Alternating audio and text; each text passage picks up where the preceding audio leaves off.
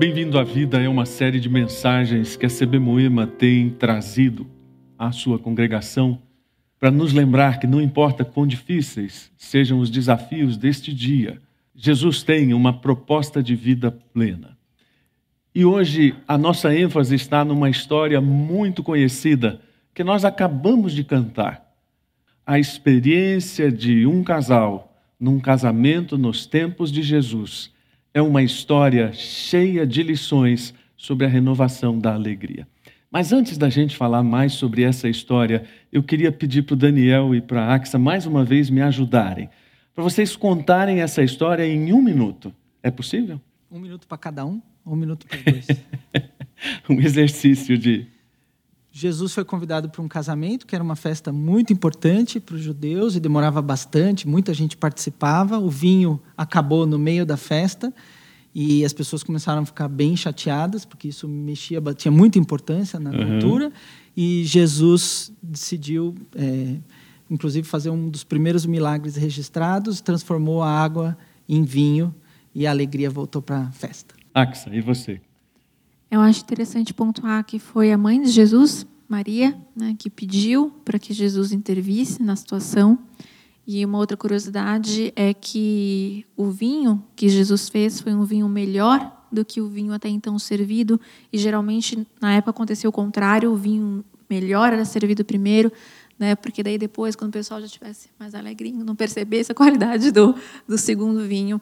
Então, acho que significa que quando Jesus entra, quando Jesus está presente, ele está, tudo fica melhor. Muito bem, obrigado pela valiosa colaboração de vocês. A Bíblia apresenta esta história como o milagre de Caná. Mas eu penso que ela bem poderia ser chamada de Bem-vindo à nova vida de milagres, porque é Jesus convidando as pessoas a conhecerem o poder que há nele através de um milagre realizado, como Daniel disse, no início do seu ministério terreno. Claro que esse assunto ele é controverso para muita gente, até mesmo para quem se diz temente em Deus. Será que milagres existem mesmo? Será que nós podemos pedir a Deus que realize um milagre? Mas e se ele não realizar? Por que, que ele realiza algumas vezes? Por que, que ele não realiza outras vezes? No 11 de setembro, alguns anos atrás, um executivo de um banco global estava chegando no World Trade Center. E ele não tinha noção do que estava acontecendo naquele momento do atentado, porque ele estava no elevador. E quando ele entrou no escritório dele, tudo que ele viu foi uma enorme bola de fogo na Torre Norte. E ele voltou então correndo para o elevador, mas os alto-falantes anunciaram na Torre Sul que o prédio era seguro, que as pessoas voltassem para os seus escritórios, que não havia riscos. Ele então voltou para o seu escritório e iniciou uma chamada telefônica quando ele viu pelo vidro o nariz enorme de um avião se aproximando. E toda a reação que ele teve foi se atirar embaixo da mesa na qual ele trabalhava e na qual ele guardava uma Bíblia.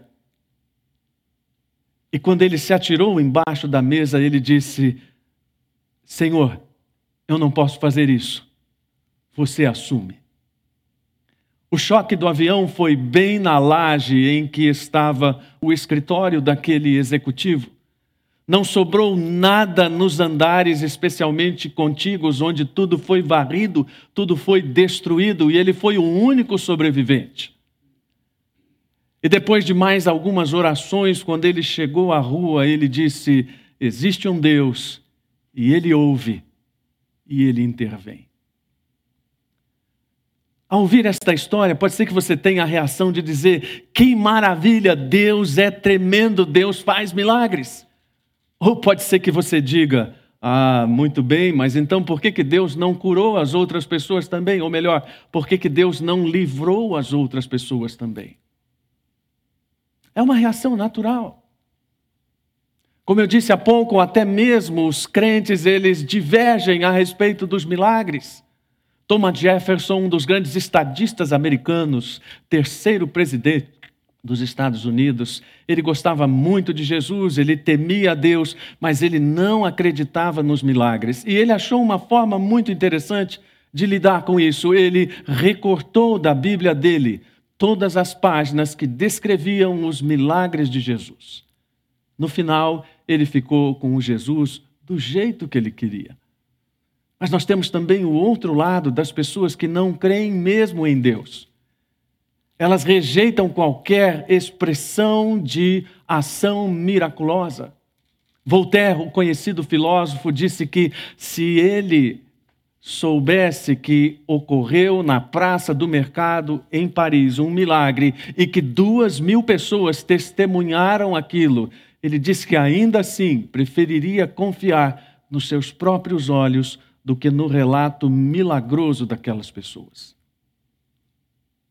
Rabi Zacarias, falecido há poucos dias de câncer, diz que um homem rejeita Deus não por causa de exigências intelectuais, nem por causa da escassez de evidências. Um homem rejeita Deus por causa de uma resistência moral que o leva a recusar admitir a sua necessidade de Deus. Mas esse assunto está na pauta de Deus. Talvez não esteja tanto na pauta dos teólogos. É surpreendente constatar que o assunto milagres toma apenas 0,3% aproximadamente nas obras de referência de teologia. E há um contraste absurdo com o Evangelho de Marcos, por exemplo, onde 65% do conteúdo é para mostrar os milagres de Jesus e para revelar aquilo que Jesus estava chamando seus discípulos a fazer. Ou seja, manifestar os sinais, manifestar os milagres que apresentavam o reino. Agora, é claro, isso aqui não é uma aula e não tem o propósito de construir toda uma argumentação lógica e filosófica sobre isso. Mas se nós queremos crer em milagres, ou se cremos em milagres, é preciso crer em duas realidades básicas. A primeira delas é que há um mundo natural e um mundo sobrenatural. C.S. Lewis foi um desses teólogos que disse: a não ser que exista algo além da natureza que possamos chamar sobrenatural, não pode haver milagres. Ou seja, os milagres são aquelas interferências de Deus na ordem natural que ele próprio criou. E que para nós, obviamente, são milagres, mas para ele nada mais são do que a expressão das suas soberanias ou da sua soberania sobre a nossa vida. Mas a segunda realidade na qual nós precisamos também acreditar é que aquilo que nós chamamos de espiritual não é mais fraco do que o nós chamamos material. Phillips diz que não se deve supor que aquilo que é chamado de espiritual, ou seja, que no presente é invisível, seja menos sólido que a matéria. Ele diz que é o nosso modo peculiar de ver as coisas, ou, por exemplo, os músculos de um homem nos parecem muito mais sólidos do que os seus valores espirituais. Não. A realidade espiritual é muito mais sólida do que a realidade material que estamos vendo. Não fosse assim, Jesus não teria encarnado. Não fosse assim, Deus não teria planejado uma restauração na forma como ele vem conduzindo, tão detalhada e tão perfeita em relação aos seus objetivos de restaurar a criação, aquele que era o propósito original. E essa expressão de Cristo, então, encarnado, dá início à manifestação de uma série de coisas, de uma série de episódios que revelavam que Jesus era o Cordeiro de Deus, reconhecido por João Batista. Muitos teólogos dizem era preciso validar a autoridade de Cristo, mas essa é uma expressão um tanto quanto incorreta porque dá a entender que era preciso que uma força humana validasse os milagres de Jesus. Não, não é esta a ideia. O que está manifesto na Bíblia é que tudo aquilo que Jesus começaria a fazer, os seus sinais e os milagres de Deus, revelariam os atributos de Deus nele. Todo o poder e toda a autoridade de Deus seriam vistas nele. Tudo aquilo que Deus revelou ao mundo em Jesus seria visto nos sinais que ele realizou.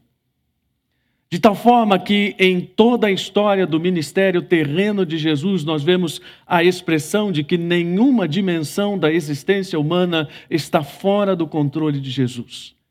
Ele continua manifestando seu poder e convidando a uma nova vida, por enquanto, de antecipações do reino, mas depois do próprio reino.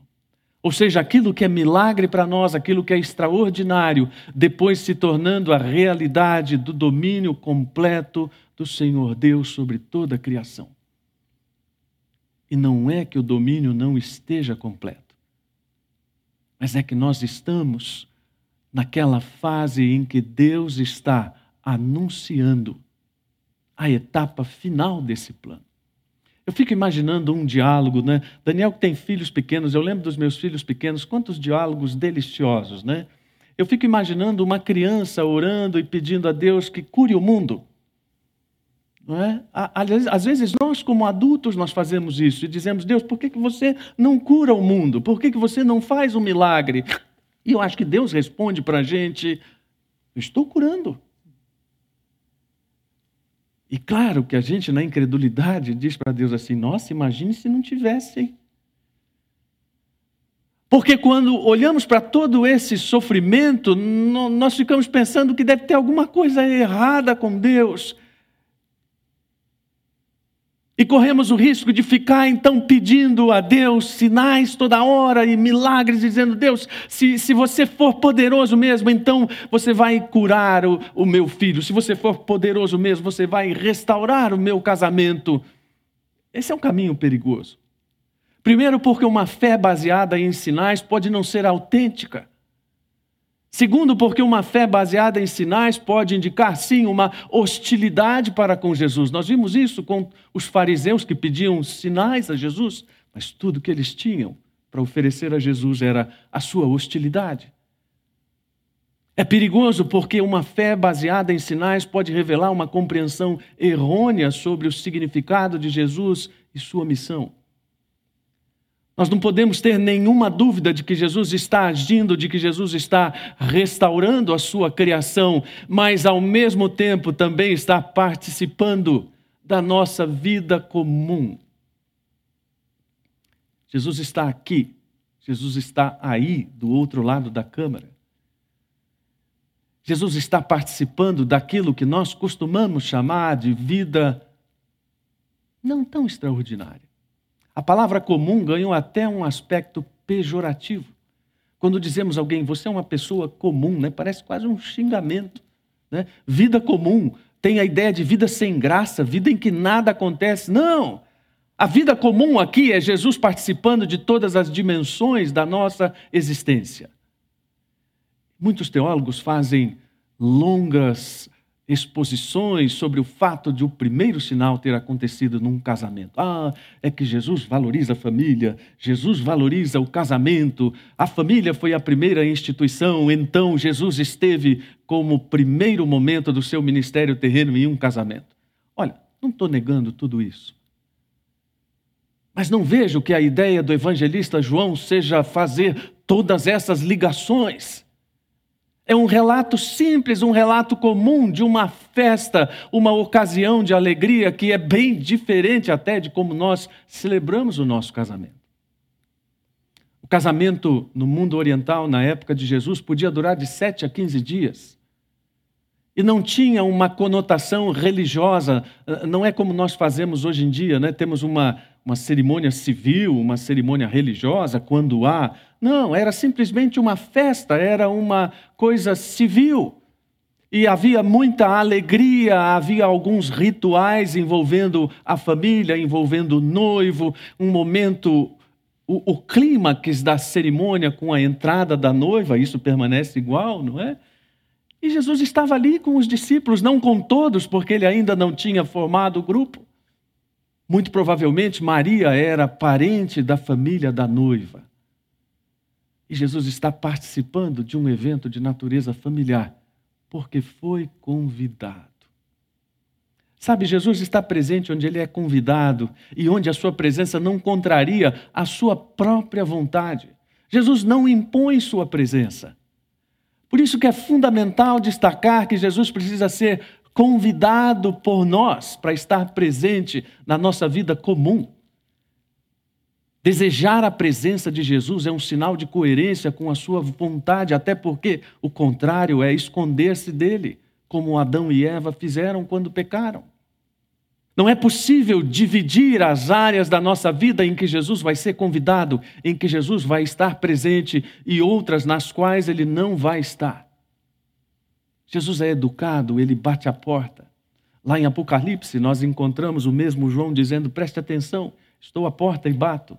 Se você ouvir a minha voz e abrir a porta, entrarei e juntos faremos uma refeição como amigos. A nova vida começa quando abrimos a porta do coração para Jesus entrar. E tomara que Ele esteja dentro quando as crises da vida vierem. Tomara que Ele esteja ali no íntimo da nossa família, no íntimo do coração, porque as crises são inevitáveis.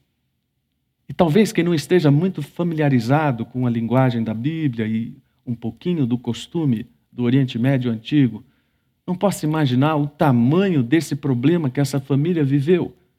Ué, mas só acabou o vinho. Alguém pode dizer, pastor, quando acaba o vinho, eu pego o celular e simplesmente peço para entregar na minha casa. Não é como hoje, não funciona assim. Não tem a dimensão de hoje, é uma dimensão muito maior.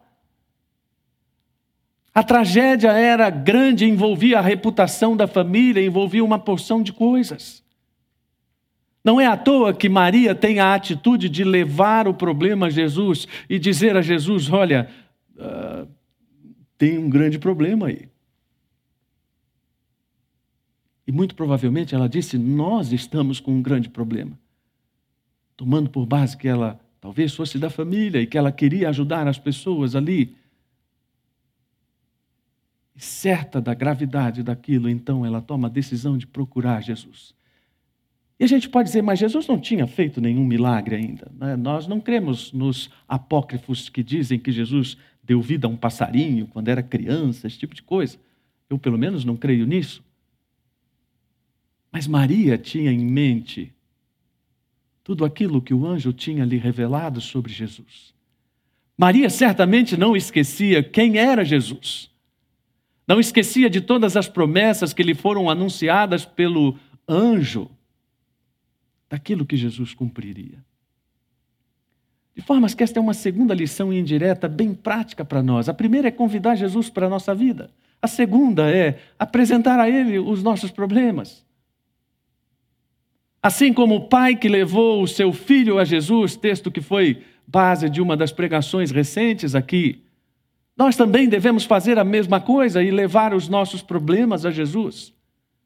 Não importa quão graves ou quão não tão graves eles sejam. Mas certo é que esta passagem tem sido também usada para simbolizar uma série de problemas e tragédias que são semelhantes àquilo que aconteceu em Caná. Quando o vinho acaba, na verdade, nós estamos falando muito mais do que não ter algo para beber. Nós estamos falando de uma alegria que foi embora por causa de um problema, de uma situação que se tornou grave demais.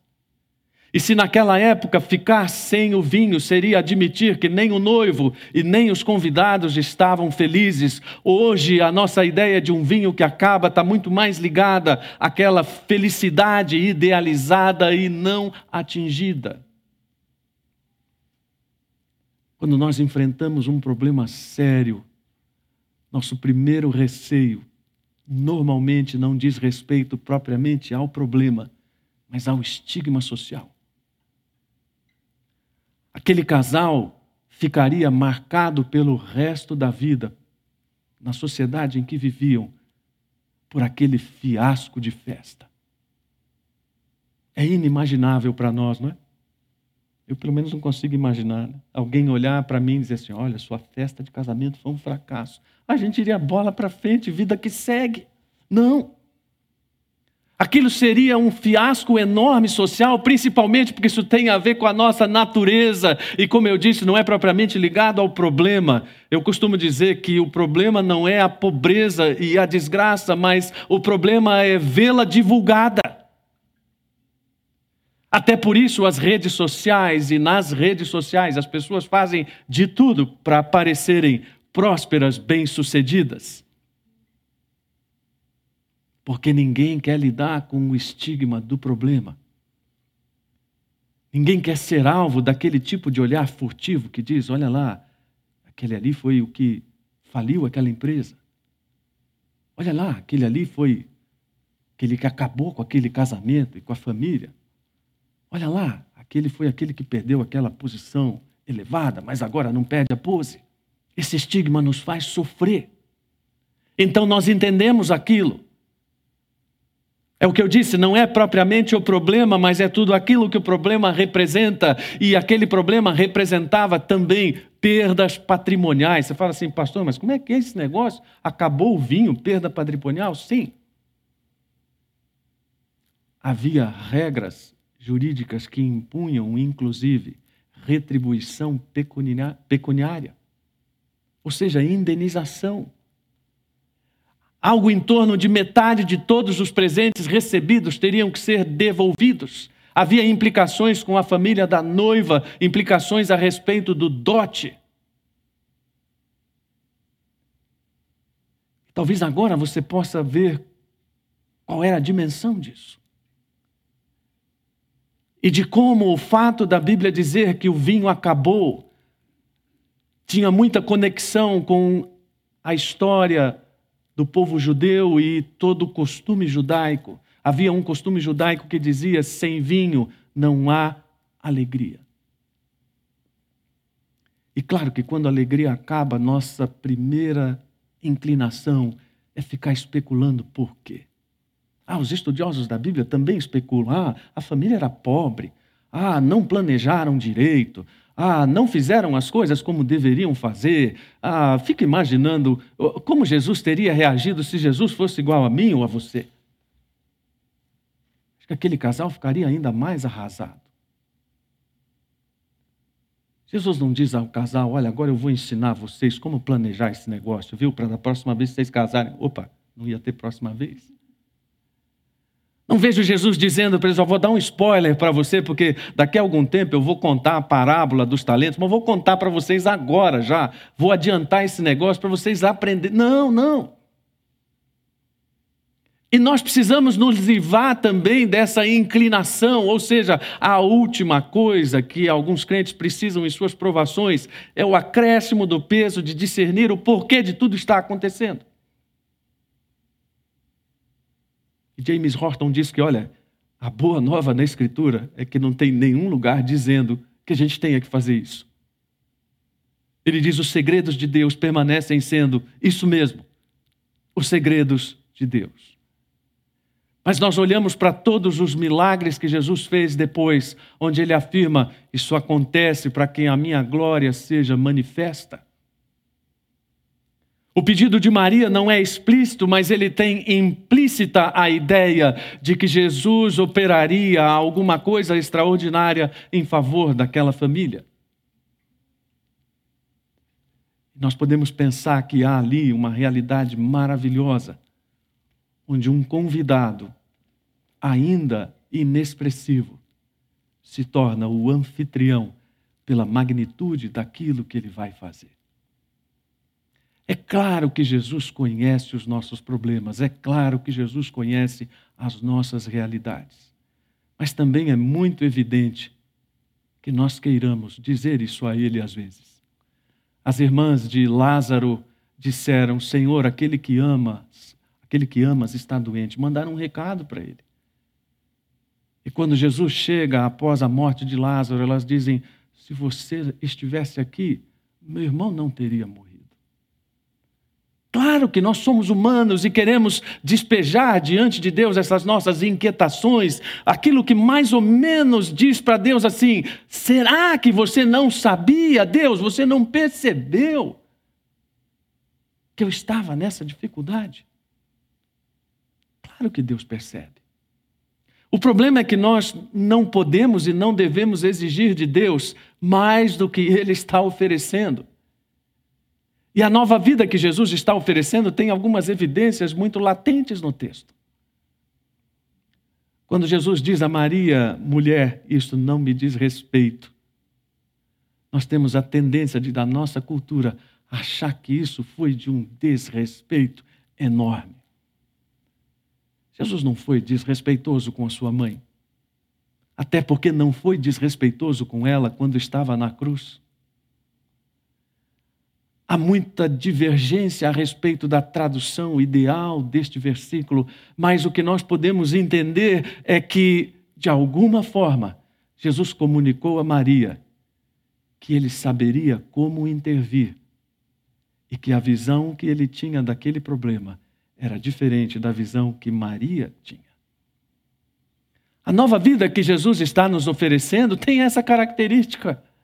Não é a nova vida do jeito que pensamos, é a nova vida do jeito que Deus pensa. Não é a nova vida do tempo que nós pensamos, mas no tempo de Deus. De uma certa forma, Jesus está dizendo: no tempo certo eu vou interferir. No momento adequado nem antes, nem depois. Ainda não é chegada a minha hora, não é propriamente em relação apenas àquele sinal, mas em relação a todo o ministério. Jesus sempre trabalha just in time. Isso para nós deveria ser um conforto. Há um acontecimento na vida de Jesus com os discípulos que também é marcante em relação a isso.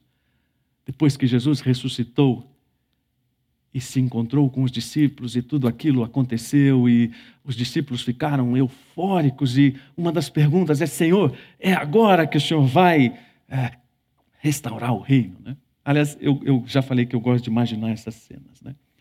as mulheres quando elas estão eufóricas normalmente elas falam mais né? aquele barulho e tal os homens quando eles estão eufóricos normalmente eles é, se batem já repararam é um soco assim, e aí, fulano, tal. Eu imagino os discípulos naquela euforia tal, e, e dizendo, Senhor, e então é agora que o reino de Israel vai retomar a sua glória. Jesus dá um balde de água fria neles e diz: Ainda não é chegada a hora, e a vós não vos compete saber os tempos. A gente já devia ter aprendido essa lição. Porque lá desde o Gênesis ela está muito clara. Abraão esperou 25 anos após a promessa de Deus para o nascimento de Isaac. Ah, e depois esperou aquele tempo todo até que o anjo interviesse antes de sacrificar Isaac. Quem é pai sabe, aquilo deve ter sido uma eternidade. Davi demorou 20 anos até assumir o reino para o qual ele tinha sido ungido. E a história dele é cheia de peripécias, de oportunidades, inclusive, de acabar com Saul, mas ele é muito convicto que Deus está agindo, Deus tem o tempo dele. E ele confiou nisso o tempo todo. E então, quando Jesus diz isso, nós podemos ter certeza que ele está afirmando para nós: tenham paciência, o melhor vem depois. No sentido da nova aliança, que é também representada ao vinho. Mas também no sentido de nos levar a questionar o que é que realmente estamos querendo da vida.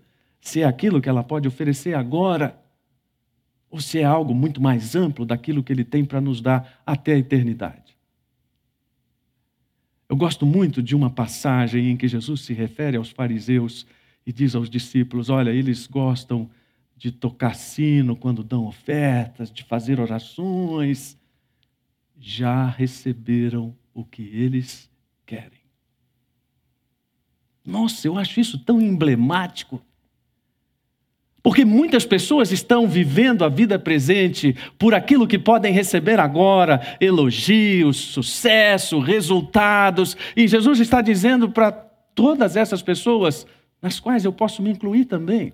Ah, é isso que você quer? Ok. Então é isso que você tem. Mas eu tenho algo mais para depois.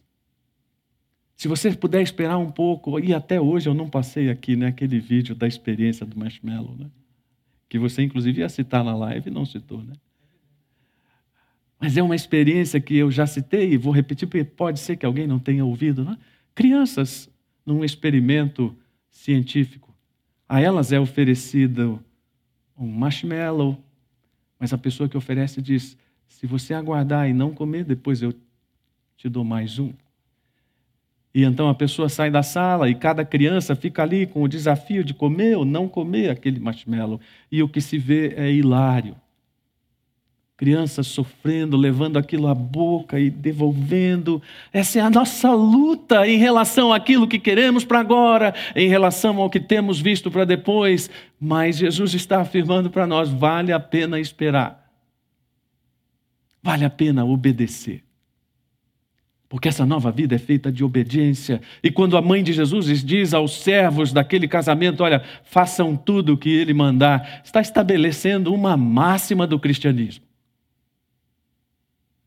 Obedeçam a tudo que Jesus mandar incondicionalmente. Aí é que a coisa pega.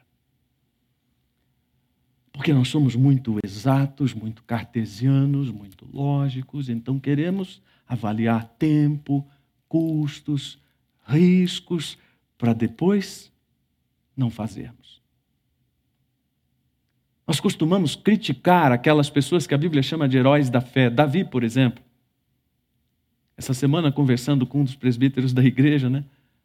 E falamos sobre Davi. Ah, mas Davi fez tanta coisa errada. Puxa, é verdade. Mas ao mesmo tempo, Davi teve uma capacidade de obedecer incondicionalmente que o fez receber o título de amigo de Deus. Um homem segundo o coração de Deus. Alguém que certamente lembrou que é muito mais fácil fazer o que Deus nos dá, por mais difícil que seja, do que enfrentar as responsabilidades de não fazê-lo. Se nós estamos achando que o preço é alto para fazer a vontade de Deus, então, bom, que tal experimentar o preço de não fazer? Parafraseando aquela frase bem conhecida, né? Você acha caro a educação, experimente a falta dela. Obediência é permitir que Deus assuma o comando. Na história que eu contei logo no começo, aquele alto executivo se joga embaixo da mesa para dizer: Deus, agora é com você.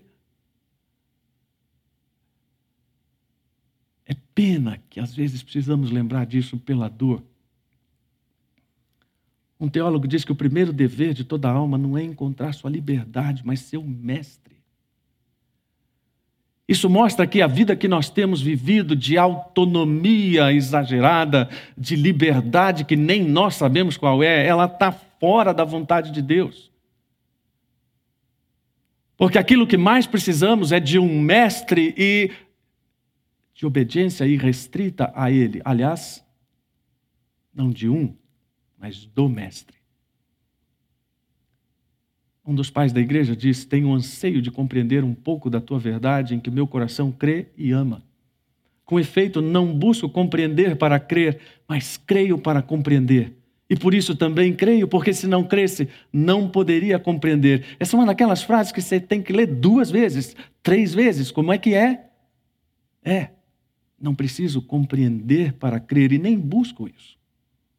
Na verdade, eu creio para compreender, de tal forma que quando Deus nos pede coisas e Ele nos apresenta coisas, não é para que as compreendamos,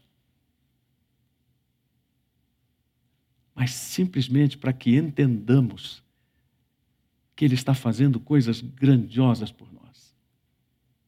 A nova vida que Jesus nos oferece é uma vida de coisas grandiosas e coerentes com a glória dele.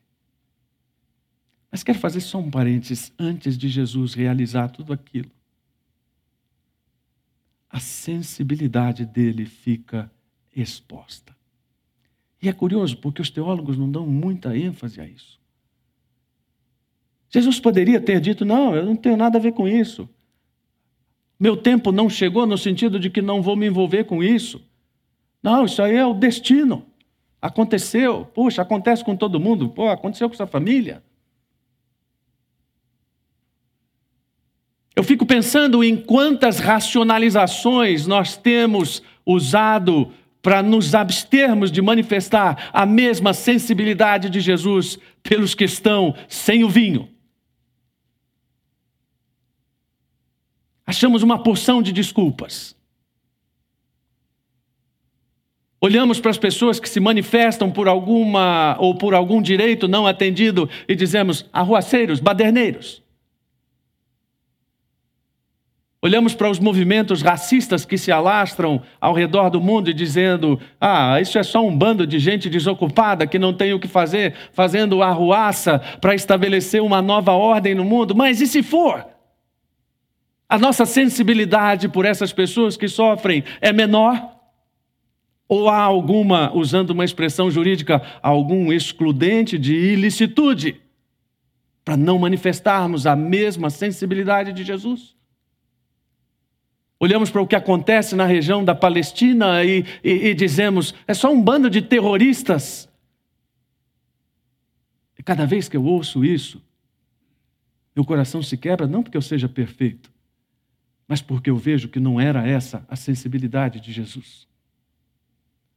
Jesus se aproximou de todas as pessoas que, era, que eram consideradas excluídas. Ei, pronto, comunista, lá vem o pessoal dos rótulos. Não, eu não sou comunista. Mas eu leio a Bíblia. E quando Jesus cura um leproso, que é alguém completamente fora da sociedade, ele está dizendo: Eu ofereço a você uma restauração completa, uma coisa que pode inserir você de novo na sociedade. Quando ele cura o filho de um general romano, odiado por todos os judeus, ele diz: Eu estendo a você a minha sensibilidade para alcançar o reino e fazer de você alguém digno de Deus, embora continue sendo indigno desse povo. Quando Jesus perdoa uma mulher que cometeu adultério e diz a ela: Vá e não peques mais, está estendendo para ela uma sensibilidade enorme e sabe, estou dizendo tudo isso para você ver que antes de um milagre, tem a sensibilidade de alguém que nos entende. Queremos essa sensibilidade, mas não queremos demonstrá-la para ninguém. Queremos refletir Jesus, mas temos dificuldade para lidar com qualquer coisa que seja diferente daquilo que pensamos, daquilo que fazemos, da nossa visão de mundo. Apesar de tudo isso, apesar de todas as racionalizações que Jesus poderia ter feito, sem alarde, ele vai até os servos, vê que há ali seis jarras enormes, que comportavam 600 litros de água aproximadamente, e diz aos servos: encham de água. É muita água. E depois seria muito vinho muito mais do que seria necessário. Mas quando eu digo que a nova vida de Jesus oferecida é de uma graça abundante, de alguma coisa grandiosa, isso está concretizado nesse milagre. Vinho para dar e vender, literalmente, sim, porque esse era o costume. Havendo a sobra, o casal poderia vendê-lo e se, se beneficiar de todo o lucro daquela venda. E Jesus queria que aquilo ficasse evidente. Jesus constrói o milagre de uma tal forma que todas as evidências mostrassem a sua grandiosidade. Pode encher até o talo, como a gente diz, para todo mundo ver que não houve vinho misturado. Pode fazer vinho para sobrar, para que todo mundo veja que essa graça que eu estou apresentando ao mundo é abundante. João 1,16 diz: De sua plenitude nós recebemos graça sobre graça. E Eugene Peterson, na sua Bíblia, a mensagem traduziu assim: Todos sempre vivemos de sua generosidade, recebendo dádivas uma após a outra. E sabem, essa nova vida em Cristo não é buscar o que é grande, é o contrário, é ser alcançado pelo que é grandioso. Não é buscar aquilo que impressiona o mundo do ponto de vista da dimensão, mas ser alcançado por aquilo que o mundo não compreende e de uma fé que não tem comparação e que Jesus oferece nessa vida com efeitos para a futura. Ele trabalha segundo os seus próprios métodos, ele trabalha com as circunstâncias, de tal forma que isso também expressa aquilo que ele está fazendo conosco. Jesus poderia ter colocado o dedo e transformado ali, Jesus poderia não ter usado os empregados, mas ele usa os empregados. e faz com que eles se tornem participantes daquilo. E nós nos enxergamos nisso porque Deus poderia restaurar o mundo de uma forma absolutamente sem a nossa participação. Mas Ele nos chama de forma figurada para encher as talhas de água e para sermos participantes daquilo que Ele está fazendo. Mas quando chega a hora certa, ele nos mostra de quem é o poder. Aliás, o segredo da vida abundante que ele nos oferece é exatamente esse: que nós sabemos quem é que tem o poder. Uma experiência do poder de Cristo que habita em nós liberta-nos da luta pelo poder com Ele ou com outras pessoas, porque eu sei de quem é o poder. E eu não sei dizer é o quanto isso estava evidente para todas aquelas pessoas na festa que precisaram levar água para o mestre de cerimônias. Eu imagino a conversa dos servos levando aquela água para Jesus. Cara, nós vamos pagar esse mico. Que mico? Tem água nesse negócio. Como é que nós vamos levar água para o mestre de cerimônias? Uma vez eu vi o um pregador dizendo: a gente diz que foi o filho da Dona Maria que mandou. Esse era o modus operandi dos milagres de Jesus. Quando ele cura o leproso diz: vai se apresentar lá para o sacerdote, nós somos levados a crer que a lepra não tinha desaparecido ainda. E então fica aquela conversa de doido, né? Mas e se eu for e a lepra não sarar? Mas o homem não titubeia e vai. Quanto precisamos dessa compreensão hoje, lutando com um vírus que a gente não sabe às vezes de onde vem, de que todo poder pertence a Ele, de que Ele tem o controle de todas as coisas, de que aquilo que Ele nos oferece é algo com alegria crescente, não importa quão sem alegria seja o momento que vivemos. A sua glória e o seu poder revelados em Jesus, mostrando que aquilo que Ele tem a fazer no mundo e está fazendo é de valor inestimável e ninguém pode fazer. Não se trata de voltar ao normal. Gente, essa é a coisa que eu mais tenho ouvido. O novo normal, a vida vai voltar ao normal, não vai voltar ao normal. E eu fico triste de pensar que algumas pessoas estão dizendo assim: não, a vida já está voltando ao normal. Mas peraí, o normal do sujeito é a sua vidinha voltar ao normal. Essa é toda a compreensão de mundo que ele tem. Eu vou pegar meu carro de novo de manhã e vou trabalhar e vou voltar e estarei distante da minha família, graças a Deus. Esse é o normal. Que visão pequena de mundo. Quando a gente diz que o mundo não vai ser mais o mesmo, não é uma profecia do caos. É simplesmente a constatação de que não é algo a respeito de nós, é sobre Deus. Milagres não são a respeito de nós, são a respeito de Deus. Não, é, não são formas de fazer Deus funcionar a nosso favor, são formas de revelar o poder de Deus, e isso está explícito nos evangelhos. Todos os sinais operados por Jesus no mundo físico ilustravam um poder operante no reino espiritual um princípio manifesto no reino espiritual.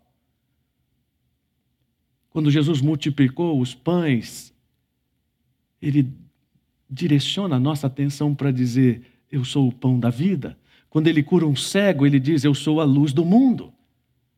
Quando ele ressuscita um morto, ele diz: Eu sou a vida que não pode ser vencida pela morte. Nesta manhã, o convite de Jesus é muito claro para todos nós. Ele está dizendo: bem-vindo a uma nova vida de milagres. Sim, de milagres. Uma vida que pode estar sem propósito, mas ser transformada numa vida plena. Numa vida que está almejando talvez só as coisas deste mundo, as coisas que são imediatas, palpáveis. Mas ele oferece algo para muito além disso uma vida que está sem alegria, E ele restaura a alegria. A grande tônica da história do milagre de Caná é a restauração da alegria. A música que cantamos diz, aliás, pessoas que ficaria cantando essa música, né? E que música gostosa. A água se transformou em vinho ainda melhor, toda alegria voltou. Deus quer restabelecer a alegria nas nossas vidas, não importa aquilo que esteja tirando ela. Um problema financeiro, um problema profissional, um problema familiar, um filho rebelde, não importa a ordem desse problema. Jesus convida você a ter a sua alegria restaurada. Ele convida você também a ter uma nova visão a respeito dos problemas e dizer: eu, eu sei o que está acontecendo com a sua vida. Essa crise pode ser transformada em bênção sem medida. A falta de vinho pode ser transformada em vinho para sobrar e para vender. E a sua incredulidade pode ser transformada numa fé recompensada. Podemos aceitar esse convite nesta manhã? Podemos fazer um retrospecto da história e dizer: Jesus, convido você para entrar na minha vida. E quando o problema acontecer, ele já está lá dentro e eu digo: Jesus, você conhece então o que está acontecendo. Eu me disponho a fazer o que você quer. Eu creio em milagres. Por isso eu posso dizer nesta manhã, como se Jesus estivesse dizendo para você: bem-vindo à nova vida de milagres. Oremos. Senhor, quão fracos e limitados somos. Quando vemos um mínimo de coisas acontecendo a nosso favor, já achamos que essa é toda a expressão do teu poder. Na verdade, o Senhor tem muito mais e já tem manifestou isso. A tua graça abundante nos alcançou.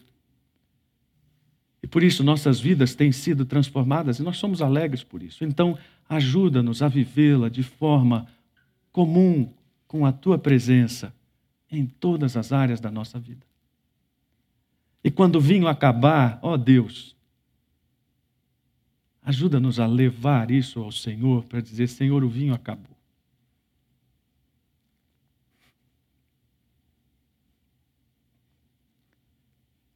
E sermos alcançados por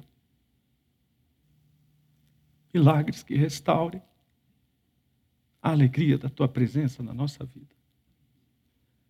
Deus, obrigado por uma história tão bonita. Obrigado por uma música tão bonita que retrata essa história.